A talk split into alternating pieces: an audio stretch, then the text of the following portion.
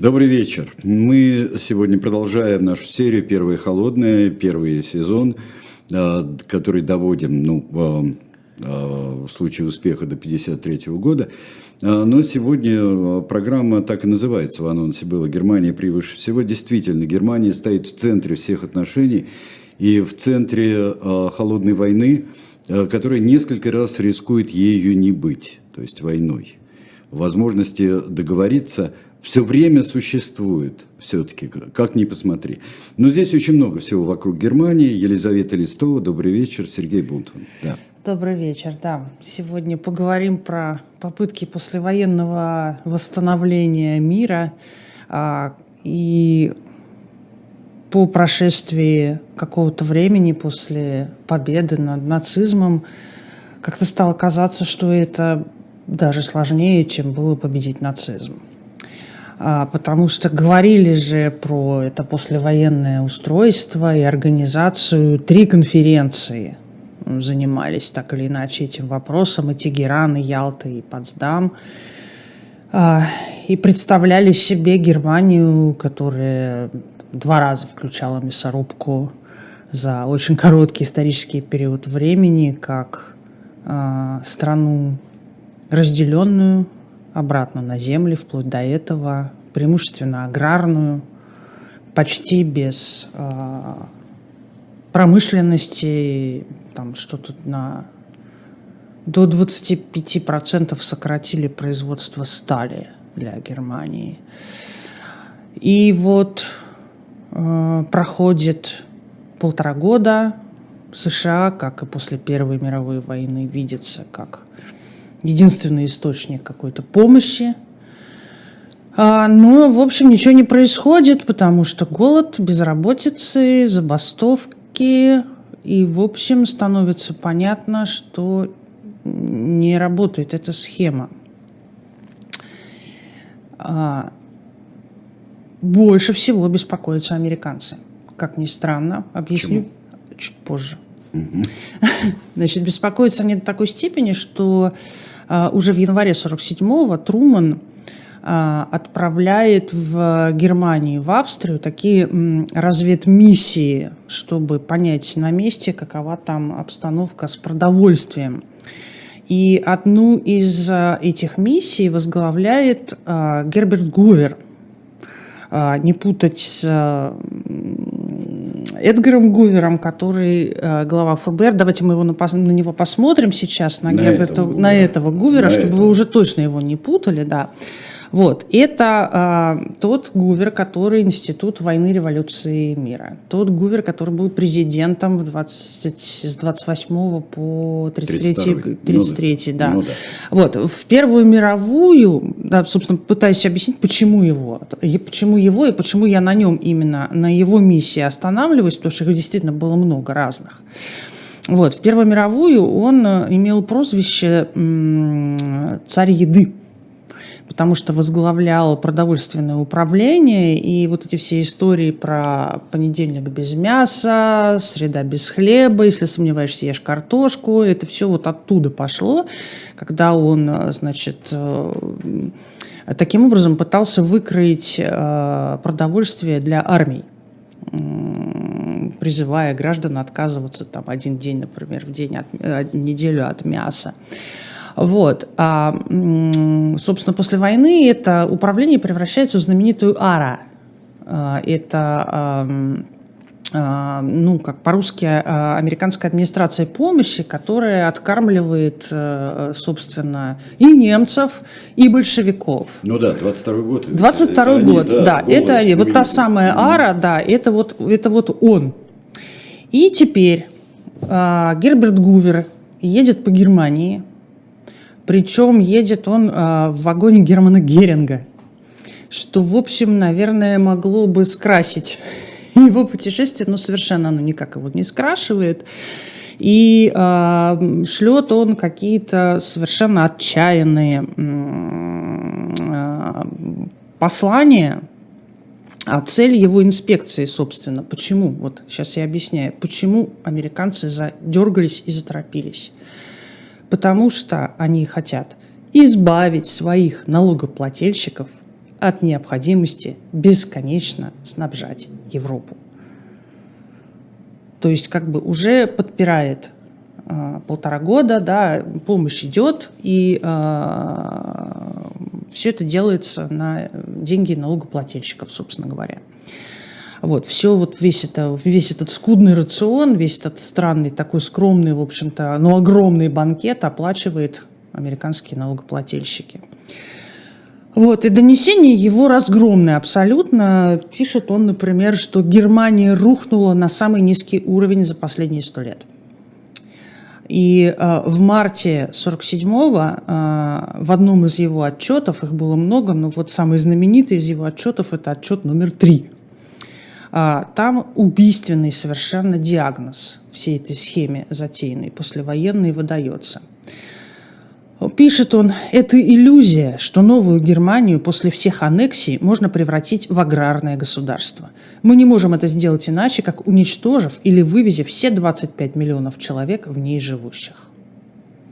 И приходит он к выводу следующему. Германию надо сделать движком европейского восстановления. И это не только его вывод. Я просто как беру... это интересно сделать? А, движком. Вот сейчас мы будем разбираться с этим. Mm-hmm. Весь оставшийся час мы как раз этому mm-hmm. и посвятим. Да. Вывод это не только его, вряд ли бы, да, то есть это вот как бы собранная информация, она сходится так или иначе. Почему я остановилась на Гувере? Потому что я, как бы, он это человек, который явно понимает, потому что он один раз уже через это проходил. Ну, да, весь его опыт его гигантский. Да, опыт Первой да. мировой войны годится и в данном случае. Вот, вот, вот, вот человек говорит вот так. Там, конечно же, э, Госдеп э, абсолютно в ужасе от э, этого резюме и говорит, что вообще-то у нас в приоритете вопросы там, экономики и безопасности соседей Германии, а вовсе даже никакой не Германии. Но так или иначе, они оказываются перед очень непростым фактом, очень непростым, который сформулировать можно как кто убил, тот и возродит. И как-то они его, ну, налогоплательщики, да, стучат. Угу. Вот. И второй момент, по которому они тороп... второй повод, по которому они торопились, это а, усиление коммунистов. А, а бедность везде. везде, да. Бедность же и всяческая неустроенность, они уже это знают, да, что это питательная среда для этого самого коммунизма, и они, естественно, очень боятся, что э, вот эта бедность и коммунизм просто сольются в экстазе и э, получат они то, чего они не хотят получить никоим образом. При этом это 47 год, да, уже прочли длинную телеграмму, уже прочли доклад Элси, кому нужно было, да, а, уже они любуются на коммунистов а, в Италии и во Франции, и всяко как могут им противодействуют. И, кстати говоря, история с а, коммунистами, с, как сказать, с, с, со сходом коммунистов с дистанции на выборах 1947 года, это одна из первых секретных операций вновь созданного ЦРУ. Вот. Ну, это отдельно, а то мы уйдем не, не в ту сторону. Не туда. Да. А пока мы видим, что значит Германия должна быть э, движком э, восстановления Европы. Да. Значит, 12 э, марта Труман провозглашает свою доктрину, которая, ну, то есть, собственно говоря, речь шла про помощь Греции, а попутно выяснилось, что мы готовы оказывать помощь всем свободолюбивым народам, которые притесняются там тем или иным способом помимо своей воли.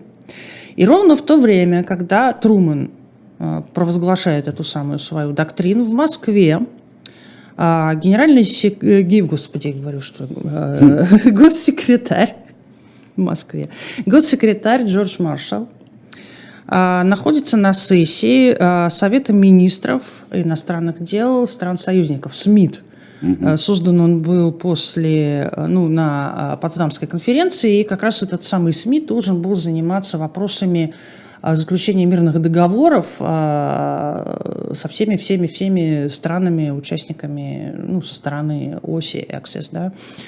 Вот. И, в общем, так или иначе, уже мирные договоры, они позаключали и, и добрались до самого главного. Это Германия и Австрия. Вот, можем сейчас полюбоваться, как выглядит э, Джордж Маршалл в Москве. Вот это на фоне гостиницы? Да, да, да. А, ну, замечательно. Вот, вот, как, так же, как и все, выглядят Иностранец. Иностранец, да. Иностранец, вот теперь мы вот можем, можем посмотреть просто на, Джорджа Маршалла тем временем. Значит, э, мирный договор э, с Германией и Австрией, который никак не получается потому что нужно э, увязать интересы э, четырех стран, союзниц, э, но все видят э, этот договор по-разному. Э, к этому моменту э, для Запада Германия под контролем союзников это экономически э, состоятельное государство, которое встает на ноги. А для СССР это в первую очередь база для восстановления собственной страны, что неудивительно, скажу я. А, и, собственно говоря, а, не знаю до какой степени СССР беспокоит Европа как таковая. У нее есть свой... А, беспокоит как зона влияния, как щит. Ну, та, та часть, которая относится да, к да, да, которая... советской сфере, да, да, скажем да. так. Вот. И э, что тревожит маршала в этих всех переговорах? Тревожит его то, что Совет и Советский Союз видят Германию как э, жестко, с, страна с жестко централизованным правительством. И он опасается, что таковое правительство будет очень легко э, захватить то есть, а, а, ну, взять как бы абсолютный контроль над страной, а, и неизвестно кто и когда и в какой момент это может Если оно да? не выстроено снизу, как это будет делаться? Там, да, например, то есть вот эти вот э, жест, жесткая сцепка, да, да которая, mm-hmm. которая, которая никогда не радует никого, э, ну как бы в западном мире, да, эта конструкция должна работать, да, и держать разнообразные ветровые нагрузки, не ломаться под э, ударами стихий.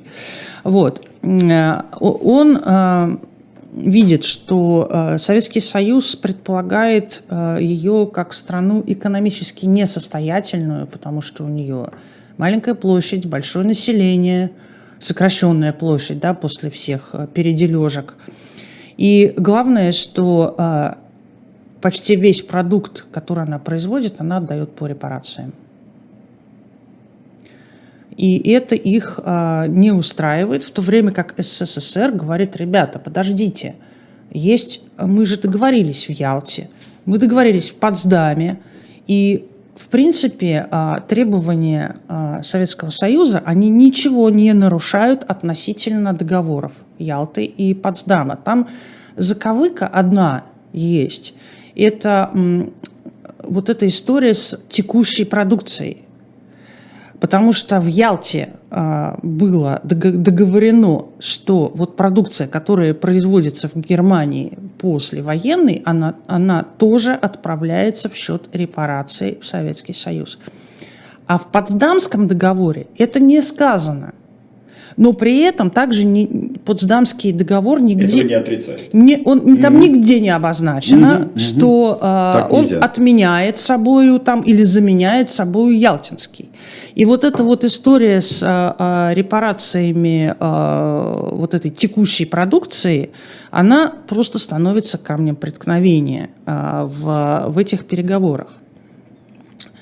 А, заканчивается все ничем. То есть эти, никакого мирного договора, никакого решения. А, все это происходит а, очень долго. А, с с 10 марта по 20 какое-то апреля они заседают. Очень долго. А в конце а, маршал встречается со Сталиным. Уже обескураженный он встречается со Сталиным, а Сталин его успокаивает, что ну, ну мы только что начали разговор-то три недели прошло. Да, мы только начали, ну, после драки так или иначе договоримся, и он, в принципе, а, спокоен Сталин по этому поводу. Ну, договоримся. А у американцев, у них горит. Потому что на а, тот момент, вот к июлю 47-го я нашла цифру, к июлю 47-го а, они уже в Европу так или иначе отправили 14 миллиардов долларов, ну, тогдашних. То есть это, если сейчас пересчитывать, это какая-то космическая Ну, сумма. какие-то там даже триллионы, судя по всему. Ну да. Угу. И решения нет, и, и, и, соответственно, надо продолжать. Они не могут уже больше этого делать. Просто, ну, потому что уже Конгресс, э, ну, просто не одобрит, и, и, и все. И на этом все закончится. А они все-таки хотят все совместно делать, потому что кормили бы свою, свои три зоны э, оккупационные, и все. Они хотят все совместно делать, все-таки американцы. Ну, они, видимо, уже в этот момент э, имеют какое-то понимание того, что экономика – это вообще такая всемирная болезнь. То есть это э, как система, как мировой океан. Это вещи абсолютно взаимосвязанные, угу. перетекающие друг в друга. То есть занавесом не и, загородишь здесь. И, да, и как бы... Да. Нет, наверное, занавесом, ну, как бы загородились же, ну, да. в конце концов. Но да, океан но... трудно там. Да. Вот, и, э, короче говоря, маршал э, возвращается в конце апреля в Вашингтон, а, первое, что он делает, он звонит нашему другу Джорджу Кеннону, автору длинной телеграммы, который в этот момент в каком-то там военном колледже читает какие-то лекции, он его оттуда срывает а, и назначает его главой а, штаба политического планирования, вновь создаваемого в Госдепе. Это такой мозговой центр. И, собственно говоря, Кеннон является идеологом э, того самого плана, который начинает немедленно созревать, и называется он план Маршала. И э, 5 июня уже маршал э, выступает с речью, причем это не ну, как сказать, это не то, что он там вооружился счетами, цифирью и долго занудно чего-то такое объяснял. Нет. это маленькая речь. Это, это, это, э, э, да, это не план как план, это обращение с, э, о, с объяснениями о том, что необходимо. Очень компактная такая. Достаточно. Декларация, компактная да. такая декларация. Да, ну, да. кстати, не Кеннон ее писал, но, видимо, так сказать, его, от него просто все вот эти установки пошли. Речь шла о том, что, ребят, это все, конечно, очень далеко, вы себе даже не можете представить, как это далеко, но тем не менее это все очень близко, потому что как раз экономика – это такая вещь, которая рано или поздно не может не коснуться нашей страны. Грохнется Европа, грохнется вся Германия, и это ну, долетит до Соединенных Штатов, да? Да, то есть там никаких смысле, цифр, да. никаких деталей. Основной смысл, что, ребят, экономика лежит, ее надо поднять и запустить. А, причем идея какая, что а, они не определяют, кому там они отдадут муфточку, кому отдадут там варежки, а, да, кто поедет на Северном олене. Они говорят, что Европа должна сама решить, что ей нужно, а мы в этом поможем. Причем что еще важно? Действительно, мы можем косвенно понимать, что у них проблемы уже с, как бы, с этим финансированием, проблемы с Конгрессом, потому что, а, посмотрите следующую фотографию, пожалуйста, где выступает маршал. Он выступает ни в Госдепе, нигде бы то ни было, он выступает в Гарвардском университете. Тут можно видеть по так сказать, характерным э, нарядом. И сам он такой, в общем, я бы сказала, несколько тут ну, прибитый, что ли. То есть нельзя сказать, что он прям король вечеринки, да, совсем нет. А, то есть изначально выбрана суперинтеллектуальная аудитория, а, и м- в то же самое время Труман его прикрывает потому что пока там не было никаких журналистов, это вот единственная фотография, вообще говоря, а, с этого эпохального события, да, которое мне попалось. Плана, да? да, никаких там видео, киносъемок, ничего этого нету. А, именно потому, что а, нету никакой гарантии, да, что из этого что-то выйдет, в смысле в Конгрессе что-то выйдет, и Труман ровно в это время угу. устраивает пресс-конференцию сам, чтобы как бы отвлечь э, внимание, э, ну как это по, по, по-английски это называется, забрать заголовки. Угу.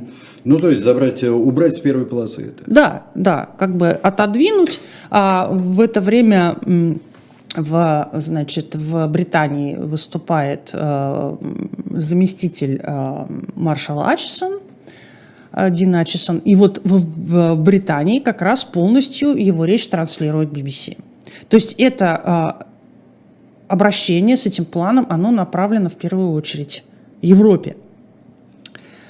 А, причем, что интересно, на этом, а, на этом обращении во время на, на, присутствовал при этой речи а, студент, а, который, а, значит, а, как раз только что защитился по какой-то сходной теме, и он, а, удивительно, он предложил, а, собственно, схему работы этого плана. А, схема такая, значит, вместо того, чтобы просто отправлять деньги в Европу, а, американские предприятия отправляют туда сразу продукцию.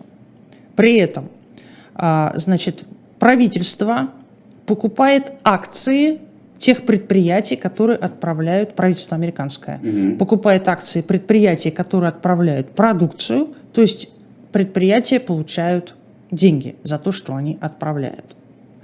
А правительство потом продает эти акции и, соответственно, отбивает, а может быть даже и выходит в плюс с, с этими затратами.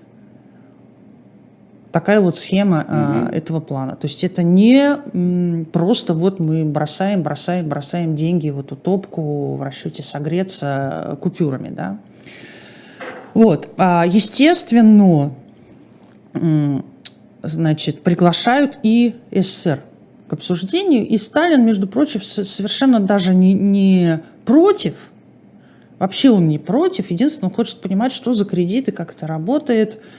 А, и а, вообще говоря, а, с начала войны, по-моему, существует некая история американского кредита Советскому Союзу. Всю войну она мусолится. При том, что американцы вроде как бы даже и сами сначала предложили, ребят, возьмите у нас кредит, и, э, в общем, э, хотели, хотели брать, но Значит, сначала предлагали, но не было готового законодательства американское к этому. Потом к, к окончанию войны уже мир стал сам меняться. А потом пришел Труман, затеял какую-то административную реорганизацию со слиянием всяких правительственных агентств. А в результате этого слияния, как сказали американцы, потерялись бумаги об этом советском кредите. Вот. Потом, а, значит, правительство США заявило о готовности предоставить кредит, если СССР будет, э, вступит в международную систему торгово-финансовых отношений. То есть mm-hmm. это МВФ, Международный валютный фонд и э, Международный банк реконструкции и развития, куда СССР не вступал, как мы знаем. Вот. И, в общем, это все как-то вот так вот мусолилось, э, висело и э, никак не решалось. А тут, значит, этот план а, маршала, а, и возник вопрос, что с этим делать. И у меня, соответственно, возникал, возник вследствие этого вопрос, а что такое вообще Сталин и мировая экономика? Насколько он подкован, так сказать, в новейших тенденциях, да, и что он про это знает, в принципе, как это все работает. Потому что его, по идее, приглашают принять участие в некой общей мировой такой... Ну, специалисты есть, должны быть. Вот, значит, кто у нас специалист на самом деле? А, специалист у нас, его зовут Евгений Варга, не путать с Вангой, нет, это Варга, Варга. Хотя, да, хотя мне кажется, что в том случае, о котором я сейчас расскажу, его как раз очень даже хорошо бы перепутать с Вангой. Вот, значит, это э, комментер, комментерновец, вот, можете полюбоваться на него. Вот, он, вообще говоря, венгер. И рано или поздно он оказался в Советском Союзе, э, в Коминтерне познакомился со Сталиным, и э, понравился он Сталину тем, например, что он в 29 году очень точно предсказал, вот когда случился обвал на Нью-Йоркской бирже, он сказал, что это начало кризиса. Равно как и в 1933-м он сказал, что это выход э, из кризиса и начало депрессии. А, он а, возглавляет а, Институт мирового хозяйства и мировой политики, тот, который, о котором сейчас расскажу. Было там все нехорошо, конечно же. Вот, это институт, который, собственно говоря, и строит все прогнозы на основе а, открытых источников, да, то есть им выписывается вся пресса мировая, они ее читают, анализируют и а, работают а, для всех, для правительства, для наркомата обороны, ну, для всех. То есть там есть у них, как бы, они делятся, у них есть открытые публикации, а есть закрытые. То есть это вот такой вот тоже мозговой экономический центр, касающийся э, зарубежной экономики, возглавляет его Евгений Варга. Так вот, значит, в 1946 году Варга написал, причем очень-очень быстро, он уже издал в 1946 году книгу под названием «Изменения в экономике капитализма в итоге Второй мировой войны». И это, в принципе, первое, первый анализ изменившегося Э, во время войны вот этих всех э, хозяйственных, экономических отношений э, в западном мире, да, в западной экономике. И что он там пишет? Если коротко, он пишет, что в ходе войны возросла роль государства в экономике капиталистических стран. И э, это самое государство пытается внести в экономическую жизнь элементы организованности и даже плановости что, как мы понимаем, абсолютно противоречит представлению Сталина о том, что есть капитализм. А, и империализм. Империализм, да, с его mm кризисами, которые ведут к войнам и так далее, и так далее. Вот. А, и в начале 1947 года э, Институт мирового хозяйства рекомендует Сталину и Молотову добиться у американцев этого займа, кредита вот этого, еще до маршаловского плана, угу. как можно скорее добиться этого кредита. Причем а, сотрудник этого института, а, зовут его Вениамин Каплан, часто он бывает просто Лан, а, он американист, но я не нашла, к сожалению, фото этого очень смелого человека, на самом деле, очень смелого человека, он а, в контексте вот этих вот займов пишет записку Сталину и Молотову. А, самой записки, она очень большая, на 100 страниц, но я позволю себе, я считаю, что это нужно обязательно процитировать, его же собственный пересказ спустя э, годы, э, краткое содержание того, о чем он им написал. Пишет он следующее. Если в грядущие годы мы будем соревноваться в вооружениях с Америкой, то нам не удастся использовать плоды Великой Победы для поднятия жизненного уровня народа, пишет он Сталину и Молотову.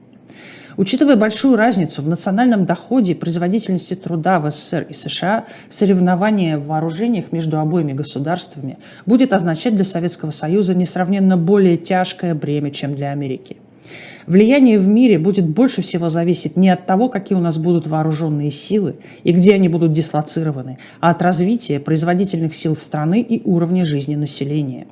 Успехи в соревновании с капитализмом в этой области позволят сократить до минимума расходы не только на вооруженные силы, но и на карательные органы.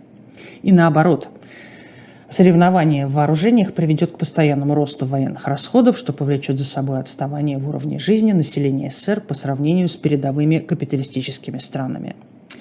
Наконец, в условиях советско-американского соревнования в вооружениях надежды на революцию в Германии иллюзорны – если после Первой мировой войны, когда СССР был слабым и разоренным, США потратили миллиарды долларов для того, чтобы помешать развитию революции в Германии, то после Второй мировой войны, из которой СССР вышел как победоносная могущественная держава, США не остановятся перед затратой денег для сохранения капитализма в Западной Европе. 1947 год. Вениамин Каплан. Что с ним потом было? Расскажу. Потому что это, это, это полная ересь для, для представления о мире и о прекрасном, которые существовали тогда. Ну вот, тем не менее, э, этот самый американский кредит, который очень рекомендовали э, взять Варга и Каплан, последний раз обсуждался как раз на встрече Сталина с э, маршалом, это был апрель 1947 года. Маршал сказал, что Советы все никак не, не урегулируют расчеты по, ленд-лизу и не возвращают в США военные корабли угу. по окончании военных действий.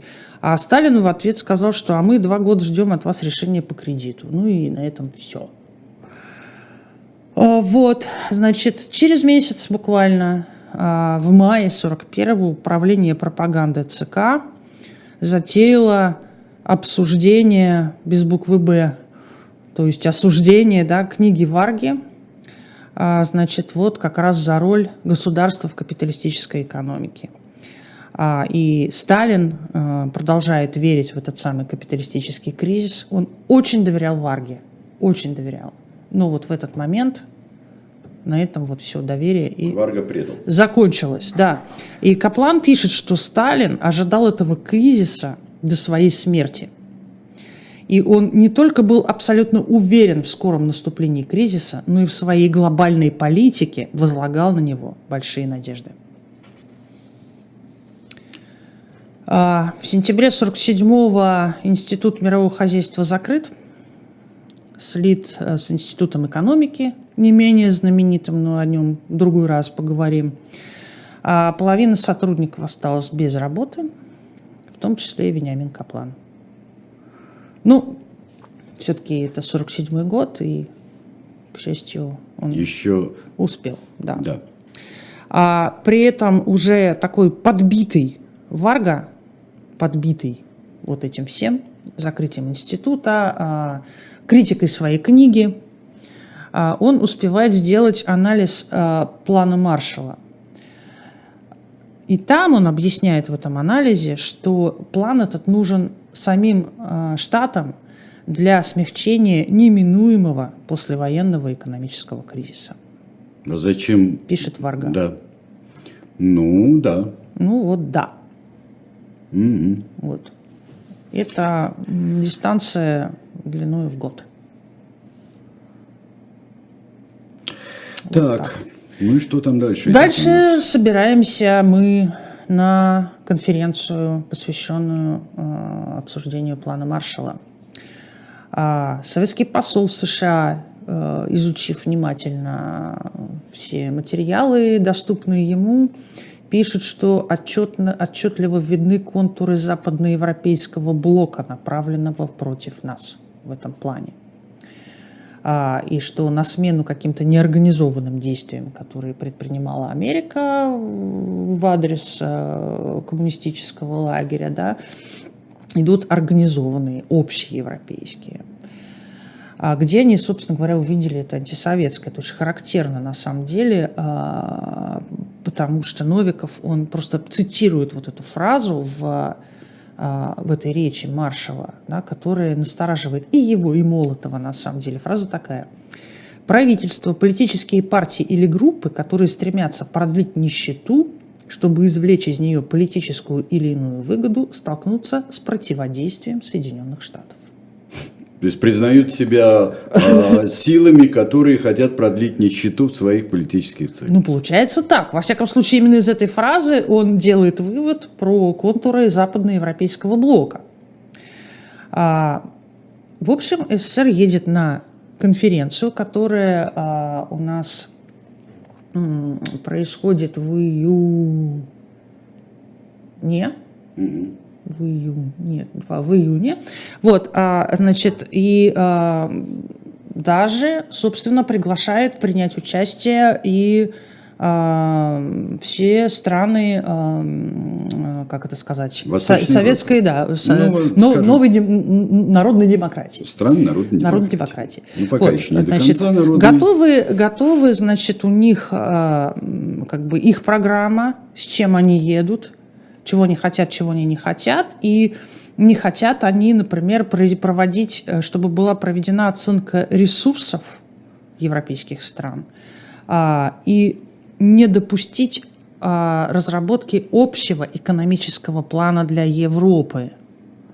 А, а выяснить, какие требования есть у каждой конкретной страны по отдельности, смысл сохранения суверенитета этих стран. Так? И э, отдельный пункт, конечно же, это Германия. Э, ее участие в этом плане, плане не должно сказаться на выплатах репараций и не должно привести к росту ее экономического потенциала.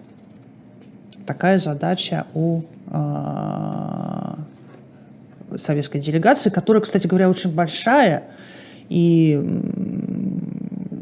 она настолько большая, что это дает повод думать, что, в общем, э, есть надежда на то, что ну, хоть здесь, хоть о чем-нибудь, но договорятся. Очень много там человек 100, по-моему, поехал. Ну да, то есть собираются работать. Работать. Они, они просто работать, заявляют, да. что нет, нет. Вот, но, значит, спустя время какое-то, да, после начала этой конференции, Молотов а, получает шифровку от своего зама, от Вышинского, то есть. А шифровка содержит, собственно, развитую информацию, полученную из Британии, а, о договоренностях, предварительных договоренностях между э, зам госсекретаря американским и британскими министрами. Там много чего, значит, эм, но я выделю три пункта, о чем они договорились еще до начала этой конференции. А восстановление Европы может быть достигнуто путем создания ряда общеевропейских комитетов по углю, стали, транспорту, сельскому хозяйству и продовольствию под руководством одного главного комитета. А, комитеты должны действовать вне ООН. Почему? Потому что Германия не является членом ООН. А Германия является ключом к европейской экономике, а, потому что она одна из основ для любого плана восстановления континента. Так они считают, американцы и британцы. А Британия и Америка будут выступать против выплаты репараций Советскому Союзу из текущего производства. Все. Да. Приехали. Приехали, и... причем мы приехали к углю и стали, а мы приехали еще и к а, некому прообразу европейского экономического сообщества. Да, оно и, оно и возникнет на базе одного из этих самых комитетов. Мы еще приехали к тому, что получается, что в глазах мира побежденная Германия важнее победившего СССР. Как так получилось? Я вот думаю, а, а могли бы мы с нашей промышленностью, с нашими ресурсами – занять это место вообще так вот теоретически. Я, к сожалению, совсем не экономист, да, но у нас есть и сталь, есть и э, куча всяких э, полезных ископаемых и так далее. Ну, для этого надо было бы э, надо было интегрировать э, в мировую ну, экономику. Скажу вот, я как дилетант. Вот я как дилетант задам тоже да, этот ну, вопрос. у нас канал так называется. Да, так я тоже да. задам этот вопрос. Вот давайте и... его повесим просто и все. Да, в общем, Молотов покидает эту конференцию, 3 июля он ее покидает, а, говоря всем, что этот план приведет Англию, Францию и группу следующих за ними стран к отделению от других государств Европы, что расколет Европу на две группы государств и создаст новые трудности в отношениях между ними. А, ну, потому что этот план просто вышибает табуретку из, а, из-под всей советской этой сферы влияния, да, потому что это все должно, они планируют это, видеть как единое. То есть Америка ставит условия. Это единое пространство, которое мы э, помогаем поднимать на ноги. Это не отдельные страны. А как же сфера влияния? А как же, вот. а, а как же куда подальше отодвинуть границы, а подальше за какой-нибудь хребет, как говорил в 46 году Литвинов, ну вот. за какие-нибудь... Э, ну вот, поэтому, да. поэтому Молотов и покидает... До сих пор живущее в голове подлетное время. Ну, да. все вот это, да. Да. В общем, короче говоря, до этого плана Сталин э, так или иначе считал возможным сотрудничество с Западом. Да? Ну, даже вот э, обсуждение невыданного Америкой кредита с Маршалом тому свидетельство. Но при сохранении всех своих выгод. Конечно, которые, да. да. Но После этой Парижской конференции уже нет. Уже только, а, только сам. Значит, реакция какая со стороны Советского Союза? Во-первых, сначала разрешили остаться странам э, Восточной Европы на конференции, потом запретили. А, и главное, а, то есть они посчитали, что их участие будет там опасным. Тем более, что не до конца еще сформированы очень многие а, правительства, Конечно, а, да, сформированы именно, еще именно, режимы. Да. И в сентябре 47-го, то есть вот прошло лето, да, в, ходе которого были эти все конференции, в сентябре 47-го создается Коминформ. То есть это реинкарна, реинкарнация Коминтерна. А, и Жданов читает там программный доклад, широко известный под названием «О международном положении». Оригинально. Да. да. А, суть а, этого доклада, а, ну, помимо, так сказать, того, что мы и так знаем, он обозначает а, там то, что мир разделился на два лагеря, соответственно, капиталистический и социалистический, демократический, недемократический, и э, по поводу плана Маршалла говорит он, что это закабаление Европы. Э, что США скорее будут помогать Германии, чем мелким странам. Э, и э, заканчивается это все, как мы знаем, усилением коммунистического прессинга в правительствах. Да, грядет, э, грядет, в общем-то, ряд переворотов 48 года. Да, ну вот там, например, всех э, впечатлила Чехословакия. Вот, да. В феврале 48-го, да, и которая, между прочим, сделала Конгресс сговорчивее, скажу я, забегая чуть-чуть вперед. Вот этот переворот коммунистический в Чехословакии очень много кого напугал. И помог э, на самом деле тем, кто работал над этим планом. Вот. А Запад, что он продолжил себе заниматься э, Западной Германией. Э, очередная сессия Совета министров иностранных дел в Лондоне э, с 23 февраля по 6 марта. Полный провал. Тема та же самая, Германия, мирный договор, провал полный, очередные разногласия с СССР по репарациям. СССР опять про Ялту и Потсдам, э, и про то, что в Германии должно быть общее правительство. И вот уже с этой конференции уходит маршал. Прямо посреди всего, не завершив повестку, не назначив дату новой встречи, он просто э, уходит. А, результатом этой конференции становится реальный разрыв между тремя западными странами и СССР. Более того, ведь к тому моменту уже существовала безуния, так называемая. Да, англоамериканская. Англо-американская э, зона оккупации Германии объединены э, в одну общую. Так вот, э, в ходе этой конференции добавляется Франция. Тризония. И получается тризония. А, то есть, как бы дело идет к тому, что эта самая Западная Германия будет включаться в план Маршала, и а, будет начинаться подготовка к созданию государства. Вот так. И, а, значит, заканчивается у нас эта самая конференция 6 марта 1948 года. А 9 марта а, глава советской военной администрации в Германии Василий Соколовский а, срочно вызван в Москву. Никаких документов нет об этой его срочной поездке, но, в общем, можно предположить, что именно тогда, в марте, и продумывался ответ на все эти шаги. А, и этот ответ мы будем знать потом как блокада Берлина. То есть это не спонтанная такая штука. Да? А 13 марта, между прочим, через 4 дня, Конгресс проголосовал за первые 5 миллиардов для плана Маршалла. И повторюсь, февральская Чехословакия очень в этом помогла.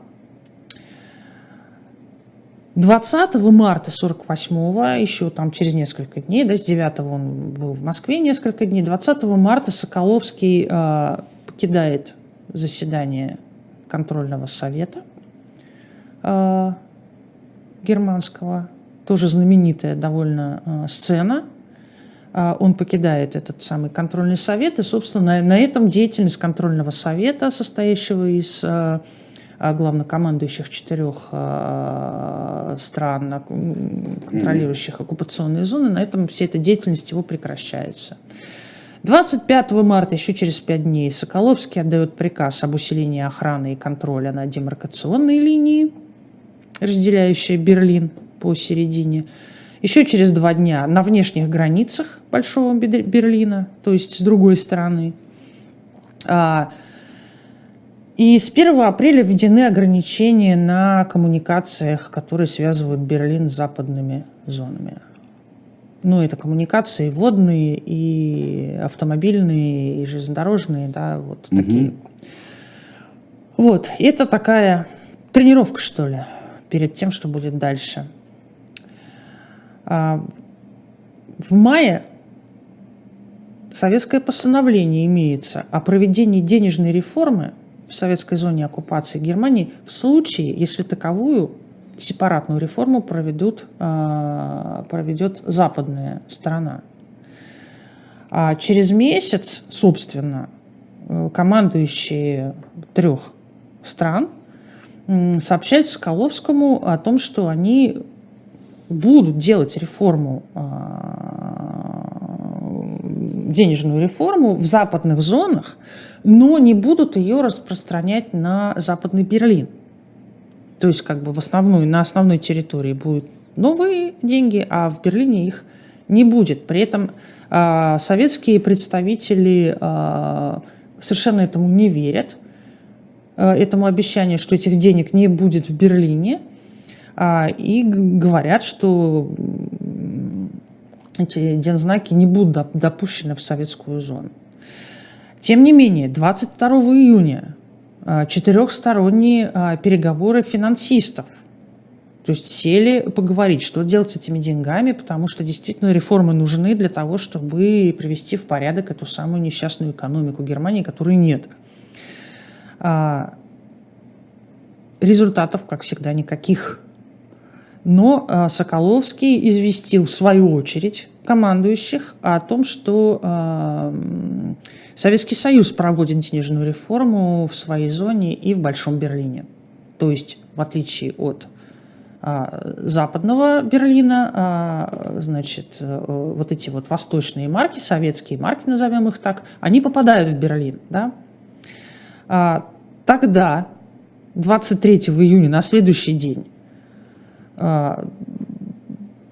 Запад распространил западную марку на, на, запад, на западную на часть Берлина, зоны, да, Берлина. Да, и 24 июня СССР полностью перекрыл все наземные водные а, коммуникации между Западом и Берлином а, с известной нам всем очень хорошо формулировкой. По техническим причинам. Да. Да, я это обожаю. Да. Вот. При этом надо сказать, на самом деле, что никаких регламентов и там правил, а, по которым а, там, правовых каких-то документов, по которым осуществляется вот эта вот циркуляция и сообщение а, западной части Берлина с Западной, Западной Германией, да. их нету никаких, кроме авиа. Вот авиа было регламентировано и формально СССР ничего не нарушал. Все это перекрыв. Ну, как-то а, как предусматривалось, в принципе, ну, а так вот по понятиям, по, я бы сказал. По, да? по понятиям. Ну, это понятиям, же не, не да. понятие, да. А мы сейчас вот, а вот мы, а мы не, не, не по понятиям. больше не да. имеем технической возможности Да, ну, там ремонт моста, что-то ну, еще, да, как-то, здесь, как-то да. так. В общем, да. да, Западный Берлин остается с самолетами. И все. И главное, что всегда мы всегда как-то считалось, что вот эта вся блокада, она из-за денег произошла. Те марки, ну, все да. марки. Угу. На самом деле а, марки были только, как я теперь понимаю, каким-то предлогом а, прикрыть. Я не знаю, почему сразу не было об этом заявлено, да. Может быть, это стиль такой, может быть, какой-то был план, но я не обнаружила плана, а обнаружила только стиль. Почему сразу не были объявлены причины таких действий? И только 3 июля Соколовский где-то заявил, что эти транспортные ограничения будут продолжаться до тех пор, пока не будут отменены планы западных держав по созданию западно-германского правительства.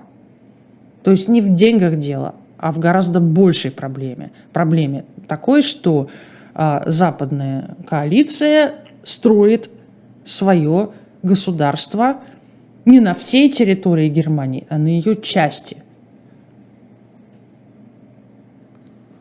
И это, по, по всей видимости, это и было таким вот, ну, как бы первым признанием да, э, причин этой самой блокады. Зачем, в принципе, это Сталину было все нужно? Блокада это. Ну, предполагалось, что э, он будет вести э, переговоры по этой самой германской проблеме с позиции силы. Угу. Может, сломаются. Э, предполагал, что Запад пойдет на уступки. Да. Э, предполагалось, что таким образом, э, что уйдут войска из Берлина, и таким образом в глазах населения их образ будет испорчен. Ну да. Да, то есть доверие будет ну, конечно. потеряно. Вот они и будут вот. А если они не идут на уступки, то тогда можно, например, включить весь Берлин в советскую зону и вообще вытеснить союзников из Берлина, например. А 2 августа послы трех стран встречаются со Сталином в Москве. Что он просит? Он просит отменить хождение западной марки заменить ее на советскую и отложить создание западно-германского правительства до той поры, пока все четыре страны вместе с СССР не согласуют все позиции. Они пытаются эти позиции согласовать уже не один год. И каждый раз они упираются в одно и то же. Не буду повторять, говорила. Да? Он, кстати, признает, что это давление, что это была вынужденная мера, что это ответ на давление. Но у нас давление всегда вынужденное. Да, ну, я, я не пресс-секретарь Сталина, я просто говорю, что он говорил. Вот, что это ответ на давление, оказанное Лондонской конференцией, которая ни много ни мало затеяла а, уже а, там создавать это самое правительство. А, Запад, в принципе, никаких заверений о приостановке этих лондонских соглашений не дает, но он готов обсуждать марку. Хотя бы марку. И 1 а, сентября 1948 года начинаются финансовые эти самые переговоры главкомов оккупационных сил. И, в принципе, можно было договориться и найти э, компромисс с этой самой маркой, но тогда же, в тот же прямо день, 1 сентября, создан парламентский совет для разработки Конституции Западной Германии. Ну, естественно, все переговоры финансовые пошли прахом. То есть вот, да. вот так вот встретились. А э, СССР, между тем, ну вот, не, блокаду-то не снимает. А блокада все продолжается. А блокада продолжается. На что они рассчитывают? Они рассчитывают на осень и зиму что воздушного, воздушный мост невозможен технически зимой, осенью и зимой 48-49 а, этого моста просто не сможет быть. И они просто начинают затягивать эту ситуацию. Но мост выдерживает, как мы знаем, и все 15 месяцев он летает. Значит, он заработал через два дня после начала этой самой блокады. А, за 15 месяцев, вот, написала примерно 15 месяцев, 277 тысяч вылетов. 2, а, 2 миллиона 700 тысяч нет, 2,7 миллионов тонн. 2 миллиона 700 тысяч тонн. Да, 2 миллиона 700 тысяч тонн. Перевезли, причем две трети это уголь, потому что электричество же отрубили? Топить, топить. Топить, топить, да. То есть основная часть это уголь. А взлет и посадка каждые полтора минуты. Это очень сложная... А, они садятся в Темпельхофе, да? Вот. Они садятся, они, они, они садятся в Темпельхофе, они садятся в Гатове, они построили Тегель по этому поводу. Тегель, да, место. Да Да. Там Или, это сложно, потому что разные типы самолетов, разные, да. разные все, разные. Да, а нет у меня самолетиков. Ну, потому что это мне показалось, что это все видели на самом ну, деле, да. да? А, Другая раз. история, которая помимо самолетиков, а, которая важна. Вот а, говорили про недоверие населения к западным державам, да? А, ну вот а, какое недоверие? На всю катушку пропагандистски используется а, эта история. А, я не говорю про цинизм, я говорю, что это а, то, чего пока не знает Советский Союз и не будет знать в принципе. Да? Я вот хочу вам показать фотографию с детками. Mm-hmm. Вот они, эти детки. Просто хочу, чтобы вы обратили внимание а, на то, где они находятся, как это все выглядит, да, какой-то тротуар, какие-то кирпичи, какая-то... Но вот они играют в блокаду, в мост. Да, ну, я просто предлагаю обратить внимание на качество этих самолетиков. Хм. Посмотрите, какие самолетики.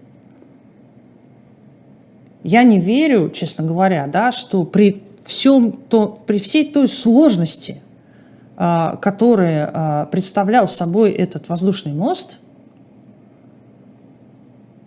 туда возили игрушки. Хотя, да, возили машины, возили музыкальные инструменты, что только не возили. Но очень много вот таких вот и картинок, и кинохроники детей, играющих в эти самолеты. Самолеты потрясающие. Я могу вам сказать, как Могли человек, специально который... для этого привести, кстати да. говоря, чтобы раздать детям, пусть поиграют да. там и сфотографируют. Ну, да, и... да, да. И вот Но это, это гуманнее. Это чем, гуманнее, чем, чем безусловно. Вот кирпичами. Безусловно, безусловно. И, конечно, история, которая, мне кажется, а, убила окончательно а, всю эту блокаду, это конфетные бомбардировки. Это, а, я хочу показать вам человека, его зовут Гейл Хал, Халварсон. Угу. Вот он. Это который бросал это тот на, человек, на Это тот человек, который, э, да, который придумал на парашютиках бросить детям э, жвачку и шоколадные батончики. Вот он был первый, причем, знаешь, что потрясающе? Он умер полгода тому назад. Ой, я... В феврале 22 года ему был 101 год. Феврале 22 года. Полгода назад его не стало, да. этого человека. И ну, как... ему по шее надавали, кстати говоря. Там, ну, ему было... надавали в том смысле только, что он придумал, но не сказал начальнику, да, а начальнику сам... позвонил его начальник, а тот не в курсе. Да, самодеятельность. Да. Самодеятельность. Ну, ну да. это только в этом... Ну, он так до конца ведь и был. Кэнди Бомба его звали. Кэнди Бомба. Да. да. А и... Был хороший документальный фильм про него. Хороший, да. да. Ну, а, там много чего хорошего, но просто вот а, как это жвачка против коммунистов очередной раз, да, как вот, я не знаю, да, вот и э, вот это вот, э, как бы сказать, имиджевая потеря – я, я не говорю про, э, про все остальное, про что довольно хорошо известно. Она чудовищная для Советского Союза. Да? И э, уже 31 января 1949 Сталин э, отвечает на вопросы э, американского информационного агентства и связывает отмену ограничений только с созывом новой сессии СМИТ, Совет министров иностранных дел. Ничего не говорит ни про валюту, ни вообще ни про что. 12 а, мая 1949 года блокада снята. Причем мотивы снятия этой блокады со стороны СССР мы до сих пор не знаем. То ли нету этих документов, то ли они не рассекречены еще. А единственное, что известно, это известен мотив как раз пропагандистский они хотели убрать это агрессивное сооружение, как они его называли, то есть воздушный мост. Вот. А сессию свою министерств, министров иностранных дел э, Сталин получил. Э, и ровно в тот же день, 23 мая, когда открылась эта сессия, была провозглашена Федеративная Республика Германии. Сессия, понятно, ничем не кончилась, но это просто было для сохранения лица Советского Союза. Вот, Берлин остался расколот. До, 20, до 49 года ходили там две валюты, потом все-таки победила западная марка. Вот, в общем, хотели э, не расширение западной сферы влияния, не образование западно-германского государства, его включение в западный блок, а получили в результате ФРГ их заодно будущее НАТО получили. А, потому что 4 апреля 1949 года подписан Североатлантический а, договор пока. Подписали его 12 стран. А, Великобритания, Франция, Бельгия, Голландия, Люксембург, США, Канада, Португалия, Норвегия, Дания, Италия и Исландия. Да. Ну что ж, здесь у моего папы был такой самолетик, написали. Вполне возможно. А, друзья мои, нам а, предстоит еще а, описание столкновения почти прямого, а можно даже сказать и прямого столкновения да. на совершенно другом конце нашего континента. Мы будем говорить вот заключительной передаче этого сезона. сезона, первого сезона, первый холодный, мы будем говорить о Корейской войне в следующий раз. Спасибо всем, кто нас слушал. Всего доброго. Всего доброго.